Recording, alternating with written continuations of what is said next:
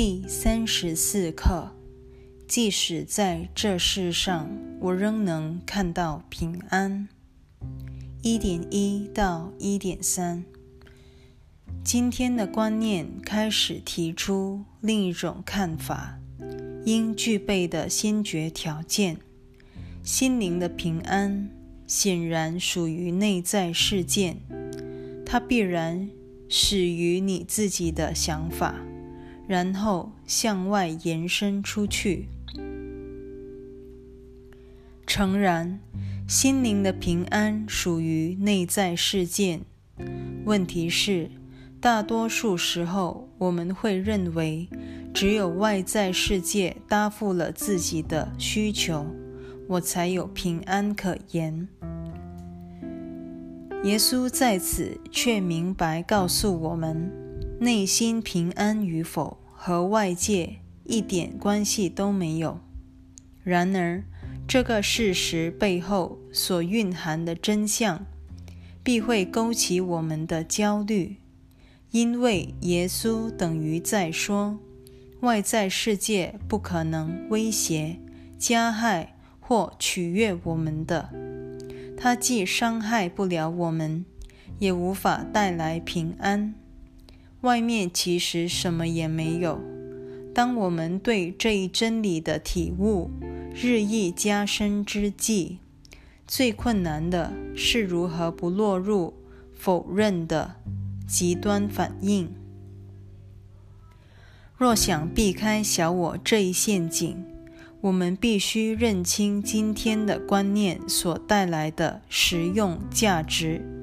每当焦虑升起之时，即使我们认为那是外界造成的，我们仍有机会进入心内，向真理的导师求助。他会温柔地提醒：不论外在处境如何，我们仍然可以选择平安而活得心安。还记得我头一次练习本课时，把平安。换成了耶稣，也就是说，当我开始把某个错误当真时，我随时可以选择耶稣为师。看到自己竟然笨到这种地步，相信自己心中除了耶稣之爱以外，还会有这档姿势，因而便一笑置之了。一点四，只有平安的心灵，才可能生出和平的世界观。没有比这句更重要的话了。整部奇迹课程都在向我们呼吁：平安的看待世界吧。但这可不是在祈求世界和平，因为我们的心灵之外，并没有一个客体世界存在。期待外在的和平，表示我们已经误把外面的冲突当真了。再说一次，除了我对世界的看法以外，并没有一个所谓的世界存在。身为奇迹学员，我们唯一的功课就是修正自己的看法，而唯一的下手处，莫过于。修正自己的想法。若要达到这个目的，推到就近，我们得先修正过去选错了老师的那一个错误才行。为此，操练本课时，不妨像我前面所说的，把“在这世上，我仍能看到平安”。改为在这世上，我仍能看到耶稣，如此更加凸显了耶稣教诲的个人风格。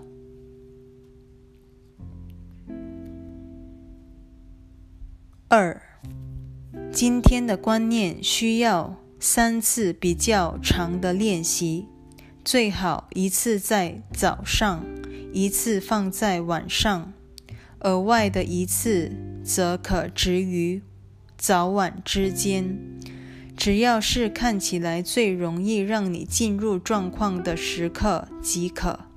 所有的练习都该闭起眼睛来做。今天的观念是针对你的内心世界。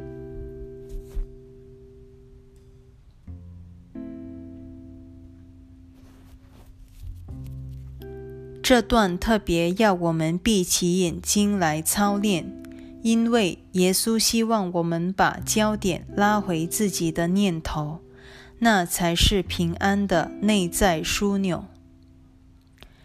醒察心念的过程是耶稣一向强调的重点。我们也说过，这始终是奇迹课程的中心主题。要知道。当我们日复一日深入这部教材时，恐惧指数也会随之升高，令我们迫不及待想要覆盖小我的念头，不想去面对或处理它们。我们会断章取义地搬出课程的形上理念作为借口，诸如“我是神圣的”。我是上主的所爱，或者说出什么也没发生，我根本就不存在，甚至认为自己的醒察心念很可能会把幻象弄假成真。其实，除了本课之外，耶稣还在很多地方叮嘱我们尽量揭发内心的小我念头。凡是自认为没有小我念头的人，奇迹课程可说正是为他量身定做的，因为他铁口直断地说：“你必定有小我之念，否则你不会来到世间。”今天的练习是要帮助我们切身感受到自己的攻击念头。这个攻击的念头，若非指向别人，就是指向自己。在下一段我们会看到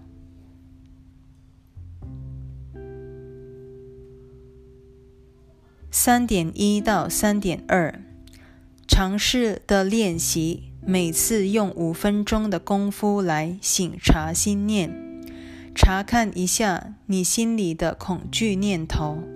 令你焦虑的环境、挑衅的人物或事件，或是任何可能激起你缺乏爱心念头的事情，我们无需往内挖得多深，便会看到课文所说的那些念头，把它们揪出来，正是操练这几课绝不可缺的要素。我们若丝毫觉察不到那些负面念头，在这世上我仍能看到平安，这个观念就显得毫无意义。我究竟该在什么事上看到平安？说真的，如果我们心里只洋溢着爱的念头，便没有操练本课的必要了。换句话说，唯有允许自己切身感受到内心那个缺乏爱的念头，而且知道它来自一位缺乏爱的老师，今天这一刻才显得意义非凡。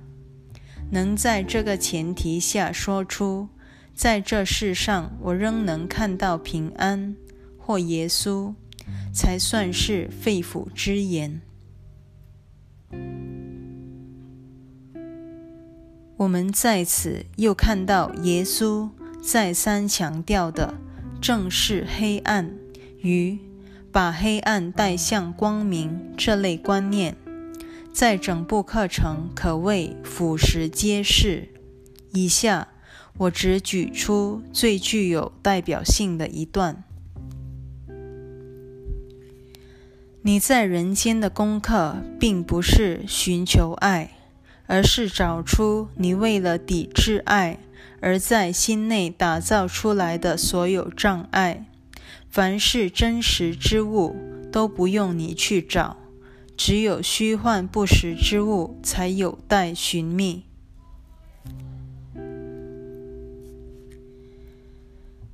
三点三，毫不经意的望着他们。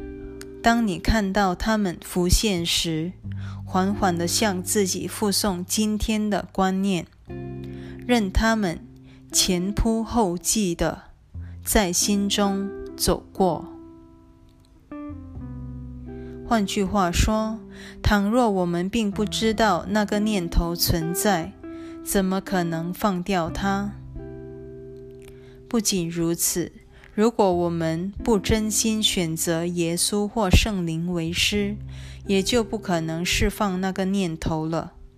只因我们不甘拜他们为师，正充分显示自己尚未准备好放掉那些念头。抵制这两位神圣导师，意味着我们已经选择了小我，也就是认同了分裂之境。一旦做出这个错误决定，罪疚、恐惧和焦虑等等，势必尾随而至。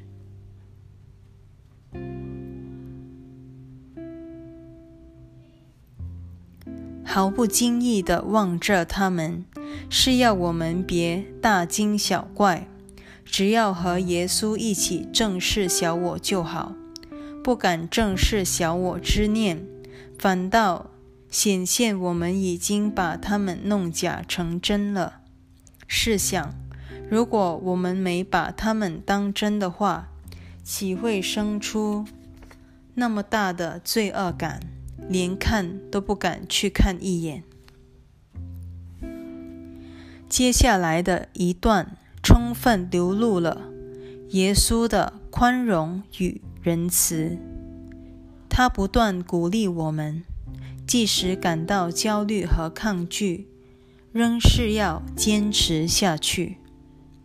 四，如果你想不出什么具体的题材，不妨继续向自己慢慢复诵今天的观念，不用特别着意于某一事件，也切莫刻意排除某一事件。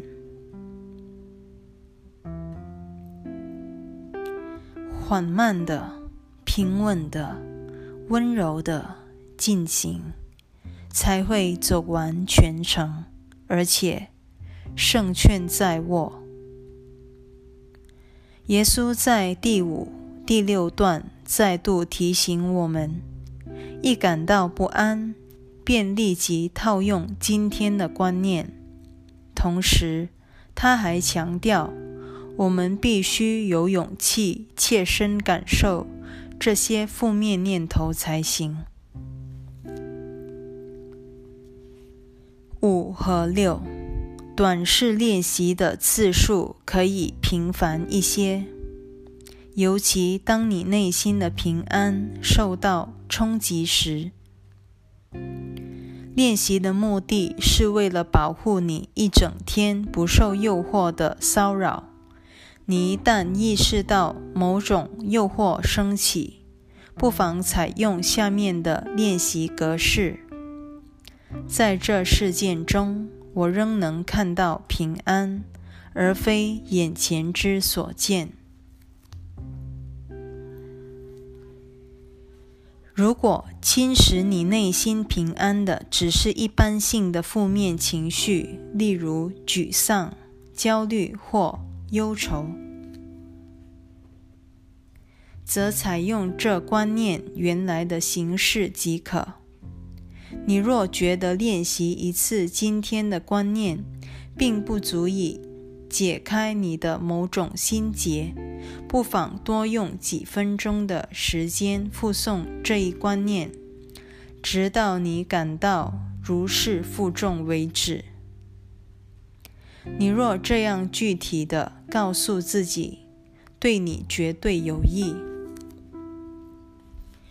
我能用平安来取代我的沮丧、焦虑或忧愁，或是我对这环境人物、事件的任何观感。容我再复述一遍这个重点：除非我们先承认内心的沮丧、焦虑、担忧或攻击等等念头或感觉，否则，不仅这一刻，所有的练习对我们都起不了任何的作用，也不会有什么实质的帮助。这不是因为我们不该有那些念头，反之，正因为我们有那些念头，才会来到人间。为此，耶稣提到选择神圣一刻的愿心时，曾这样说：“把你的精力集中在这一愿心上吧，拒绝四周魅影的干扰。”这才是你来到世上的功课。如果你这一生不需经历那些魅影的纠缠，表示你也无需神圣一刻。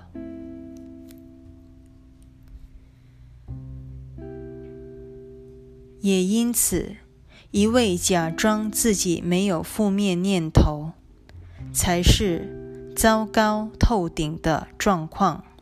因为这样一来，耶稣对我们便一筹莫展，即使想帮，也爱莫能助了。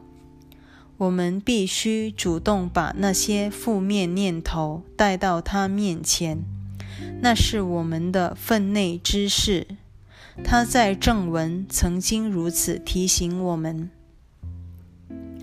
你也许会奇怪，正视自己的嗔心。且明白它的全面影响何以如此重要。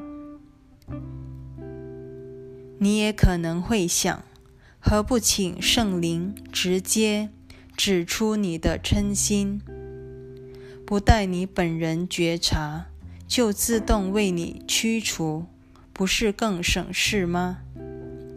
耶稣之所以如此反复叮咛我们，务必随时套用。正因我们急需对内心充满敌意的念头提高警觉，若想逮住那些阴暗念头，且将它们带入耶稣的宽恕与疗愈的光明，那么保持警醒的训练绝对是刻不容缓的事。下一课。开始提到小我之念背后所遮掩的圣境，也就是我们在耶稣的协助下选择另一种看待世界的方式之后的彼岸风光。可还记得我先前说的练习手册的一大宗旨，就是帮助我们看清自己的心灵早已分裂为二。一是小我的妄念之心，另一则是圣灵的正念之心。唯有看清这一分裂，我们心内具有选择能力的那一部分，才能发挥大用，做出正确的选择。